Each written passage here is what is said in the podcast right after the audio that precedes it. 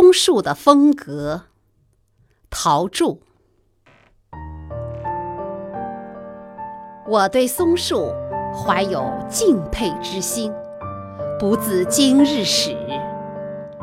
自古以来，多少人就歌颂过它，赞美过它，把它作为崇高的品质的象征。你看它。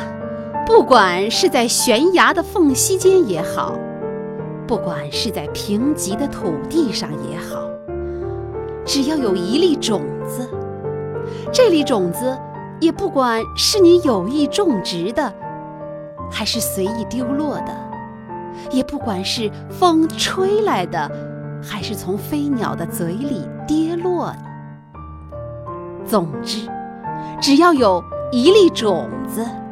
它就不择地势，不畏严寒酷热，随处茁壮地生长起来了。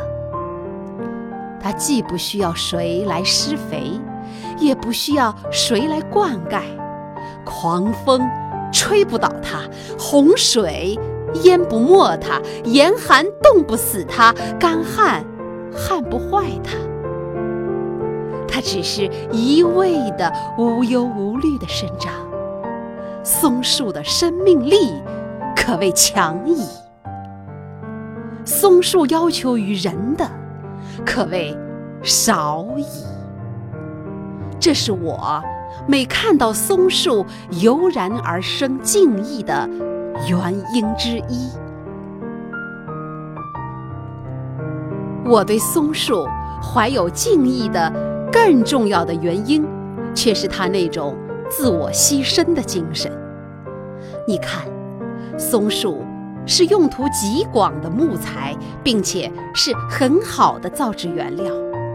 松树的叶子可以提制挥发油，松树的枝叶可制松香、松节油，是很重要的工业原料。松树的根和枝又是很好的燃料。更不用说在夏天，它用自己的枝叶挡住炎炎烈日，叫人们在如盖的绿荫下休憩；在黑夜，它可以劈成碎片做成火把，照亮人们前进的路。总之一句话，为了人类，它的确是做到了粉身碎骨的地步了。要求于人的甚少，给予人的甚多，这就是松树的风格。